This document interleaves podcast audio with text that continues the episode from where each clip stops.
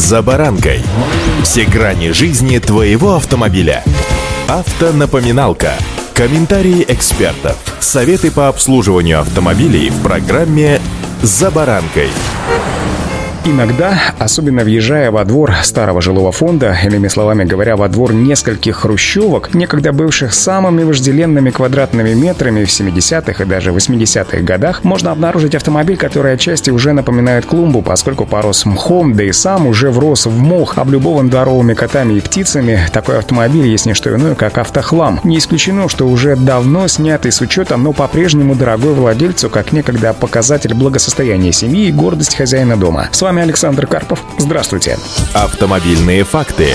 Хочу поведать вам о том, что в проект нового кодекса об административных правонарушениях планируют добавить несколько новых нарушений, за которых будут штрафовать автовладельцев. Одним из возможных нововведений станет ответственность как раз заброшенный во дворе автохлам. Если о старой машине владелец забудет на продолжительное время, его предлагают штрафовать на 5000 рублей. Штрафы для юридических лиц будут выше в 7 раз, то есть 35 тысяч рублей. Сейчас решения о таких штрафах принимаются на уровне регионального законодательства, но зачастую эти меры остаются формальностью, и автохлам застревает во дворах и на небольших улочках, как говорится, навсегда. Правом составлять соответствующие протоколы о нарушениях хотят наделить должностных лиц, субъектов и органов местного самоуправления. Автомобильные факты.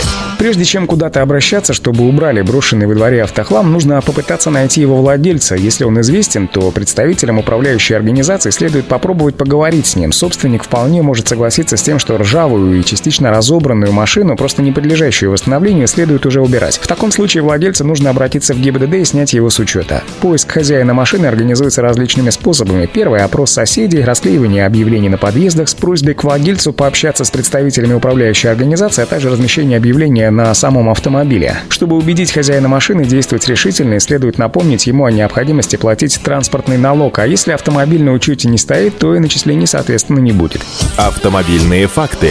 Следующее действие владельца – это отправка машины на авторазборку или на свалку. При отсутствии ценных комплектующих остается только один вариант – печальный для каждого автомобиля, но избежать его не удастся, скорее всего, никому. Чтобы у собственника не возникло лишних расходов, следует помочь ему с организацией вывоза автохлама на пункт приема металлолома. Заработать на этом вряд ли удастся, но расходы на эвакуатор точно окупятся. Практика работы управляющих компаний показывает, что добровольно убирать брошенные автомобили соглашаются немногие владельцы. Тратить время и средства на это люди попросту не хотят, а наказание за захламление дворовой территории очевидным им не кажется. Автомобильные факты.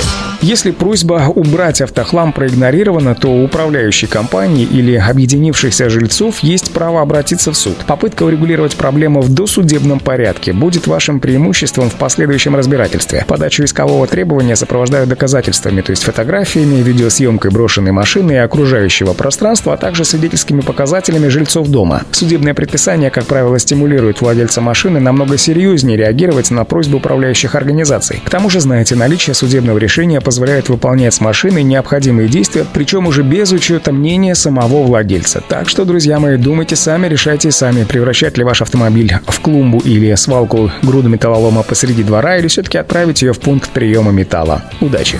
«За баранкой».